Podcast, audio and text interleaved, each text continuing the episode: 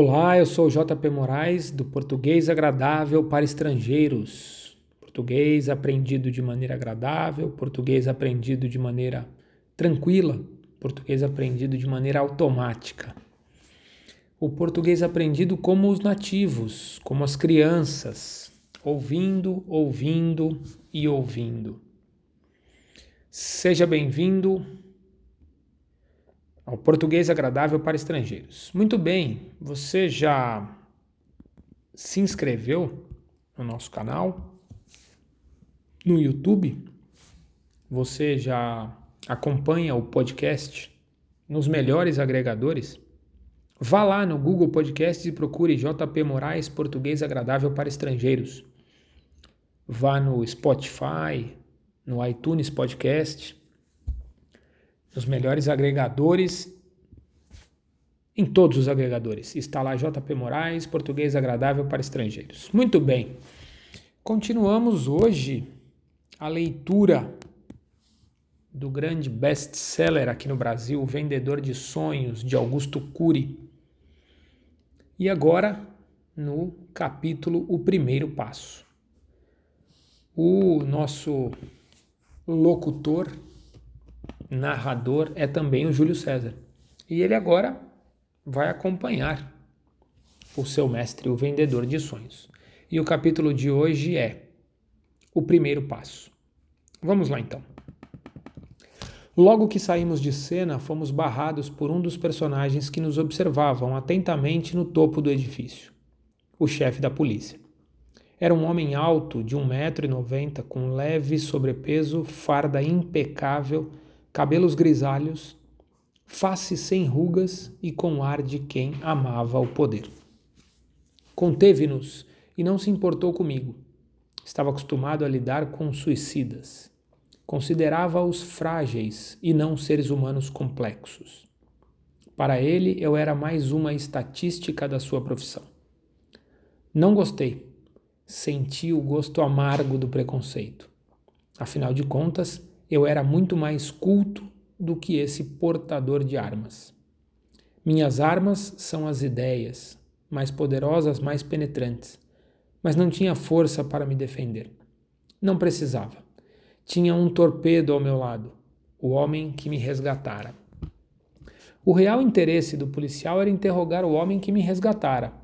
Queria saber quem era o amotinador. O comportamento dele não estava na sua estatística. Não conseguira ouvir muito do que falávamos, mas o pouco que conseguiu escutar o deixara também assombrado. Olhou de cima a baixo o vendedor de sonhos, observou sua aparência e não acreditava na imagem que contemplava. O forasteiro parecia fora do contexto social. Inquieto, começou a fazer seu interrogatório. Pressenti que, tal como eu, o policial entraria no vespeiro. E entrou. Qual o seu nome? perguntou num tom arrogante. O homem que estava ao meu lado fitou furtivamente seus olhos, mudou de assunto e chocou-o com estas palavras: Você não está alegre por ser essa pessoa, por ter corrigido sua rota. Não entrou num estado de júbilo pelo fato de ela ter resgatado sua vida? E apontou o olhar para mim. O frio policial caiu no pináculo do poder. Perdeu o rebolado, não esperava que sua insensibilidade fosse desnudada em poucos segundos. Constrangido, disse formalmente: Sim, claro que eu estou feliz por ele. Todas as pessoas que respondiam estupidamente para o mestre engoliam sua insensatez. Eram estimuladas a enxergar seu superficialismo e a cheirar o odor das próprias tolices. Ele continuou a torpedeá-lo. Se você está feliz, por que não exterioriza sua felicidade? Por que não pergunta seu nome e lhe dá os parabéns? Afinal de contas, a vida de um ser humano não vale mais do que o edifício que nos sustenta? O chefe da polícia ficou nu mais rápido do que eu e achei ótimo. Saí do estado de vergonha para os patamares nobres da autoestima. O homem que ele impactou era Arguto, um especialista em instigar a inteligência. Enquanto ele constrangia o chefe da polícia, comecei a ter insights. Percebi que não é possível seguir um líder sem admirá-lo. A admiração é mais forte que o poder. O carisma é mais intenso que as pressões. Eu começara a admirar muito o carismático homem que me chamou. Enquanto refletia sobre isso, veio à minha mente a relação com meus alunos. Eu era um depósito de informações. Nunca entendera que o carisma é fundamental para assimilar o conhecimento. Primeiro vem o carisma do mestre, depois o conhecimento que ele detém. Eu tinha a doença da maioria dos intelectuais, chatice. Era um sujeito sem sabor, crítico, cobrador. Nem eu me suportava. Embaraçado com os surpreendentes pensamentos que ouvira, o chefe da polícia olhou rapidamente para mim e disse, mais constrangido ainda, como se fosse uma criança recebendo orientações: Parabéns, senhor. No momento seguinte, num tom mais brando, ele pediu os documentos para o vendedor de sonhos. Com singeleza, este respondeu: Não tenho documentos. Como assim? Todo mundo tem documentos na sociedade. Sem documentos, o senhor não tem identidade. Minha identidade é o que sou, enfatizou. O senhor poderá ser preso se não se identificar, poderá ser considerado um terrorista, um perturbador da ordem social, um psicopata. Quem é o senhor? perguntou o policial, voltando a ter um tom agressivo. Nesse momento, franzi a testa. Pressenti que o policial entraria mais uma vez numa fria. O personagem que agitara meu cérebro lhe retrucou. Respondo-lhe, se me responder primeiro. Com que autoridade o senhor quer penetrar nos espaços mais íntimos do meu ser? Quais são suas credenciais para invadir as entranhas da minha psique? Expressou com segurança. O policial aceitou o desafio, elevou o tom de voz, não sabia que seria preso na própria astúcia. Sou Pedro Alcântara, chefe da polícia deste distrito disse soltando o ar, orgulhoso e autoconfiante. Indignado, meu mestre o questionou. Não perguntei sua profissão, seu status social, suas atividades. Quero saber qual é a sua essência. Quem é o ser humano que está por trás dessa farda? Revelando um tique nervoso, o policial coçou rapidamente as sobrancelhas com a mão direita e não soube responder. Diminuindo o tom de voz novamente, o mestre perguntou: Qual é seu grande sonho? Meu grande sonho? Bom, eu. Eu. gaguejou e novamente não soube responder. Nunca alguém com tão poucas palavras havia confrontado o autoritário chefe da polícia. Ele portava um revólver, mas ficou sem ação. Pude olhar nos olhos daquele que me resgatara e sentir um pouco o que ele pensava. O chefe da polícia cuidava da segurança dos normais, mas era inseguro, procurava proteger a sociedade, mas não tinha proteção emocional. Enquanto eu o julgava, de repente comecei a me ver nele, e o que vi me incomodou. Como poderia uma pessoa sem sonhos proteger a sociedade? A não ser que fosse um robô uma máquina de prender. Como um professor sem sonhos pode formar cidadãos que sonham em ser livres e solidários. Em seguida, o enigmático mestre acrescentou: Cuidado, o senhor luta pela segurança social, mas o medo e a solidão são ladrões que furtam a emoção mais do que perigosos delinquentes. Seu filho não precisa de um chefe de polícia mas de um ombro onde chorar, um ser humano a quem possa segredar sentimentos e que o ensine a pensar. Viva esse sonho. O chefe da polícia ficou pasmado. Fora treinado para lidar com marginais, para prendê-los, e nunca ouvira falar dos ladrões que invadem a psique. Não sabia o que fazer sem sua arma e seu distintivo. Como a maioria dos normais, inclusive eu, era um profissional austero. E quando entrava pelo portão de casa, não sabia ser pai. Continuava sendo um profissional. Não sabia separar os papéis.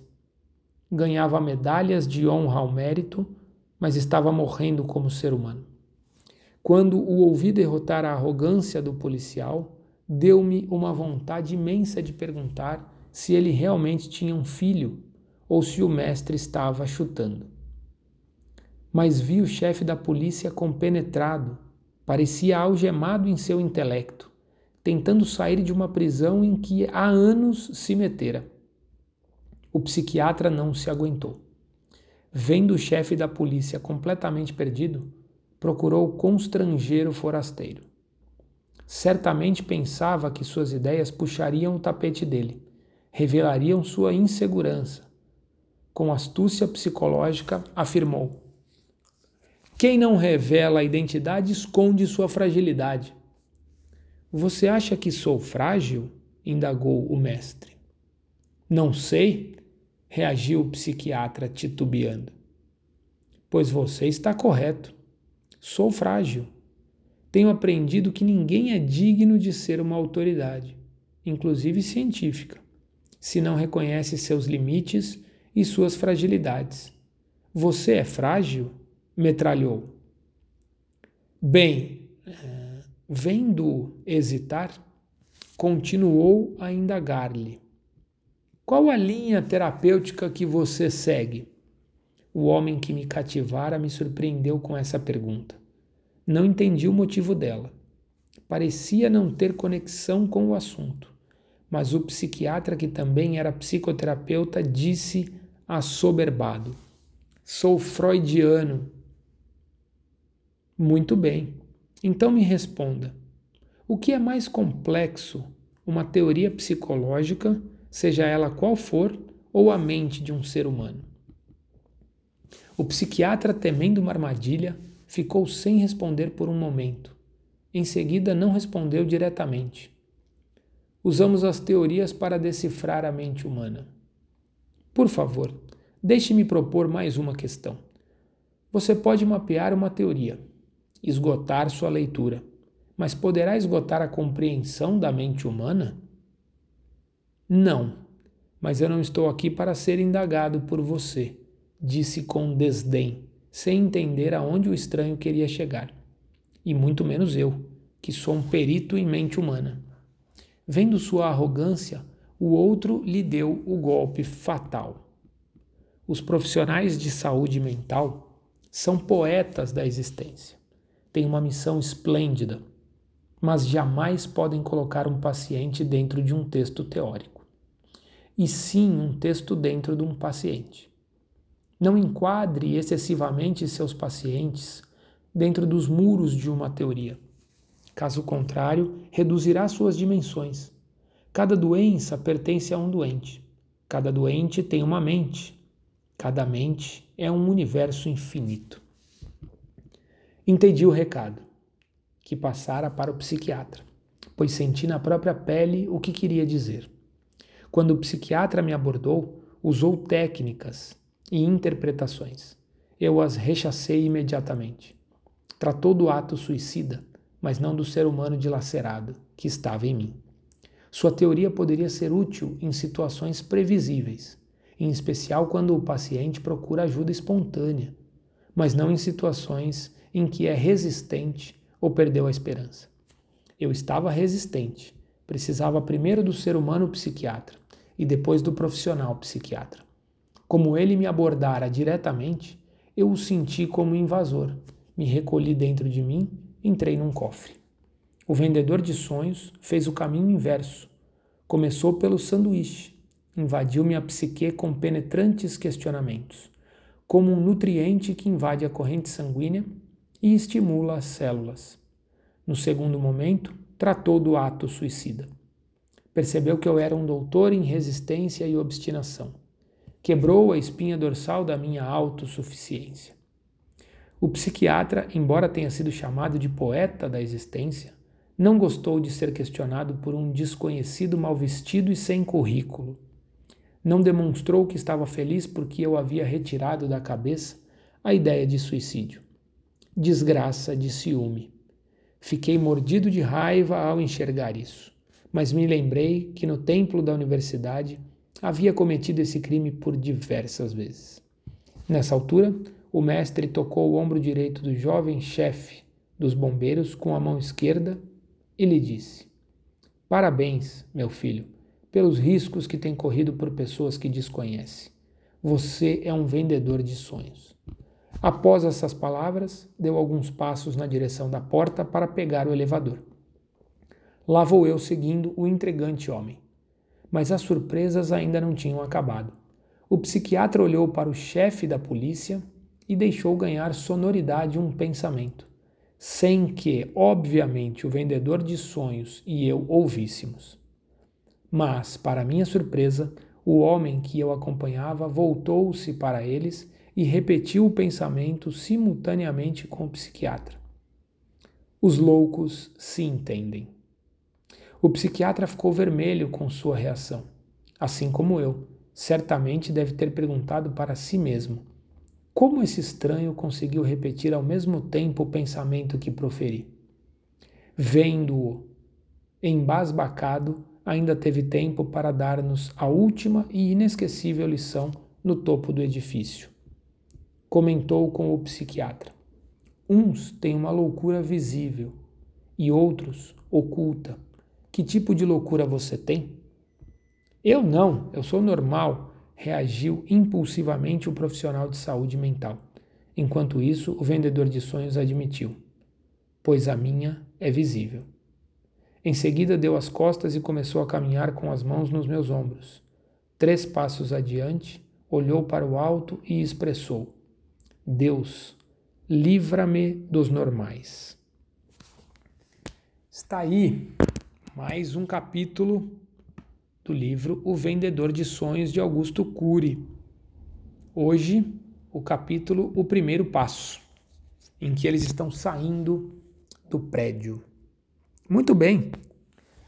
Aproveite o Clube do Livro, aproveite as histórias do JP Moraes, aproveite as informações passadas no podcast JP Moraes, português agradável para estrangeiros. O português aprendido de maneira agradável, tranquila, gostosa, automática.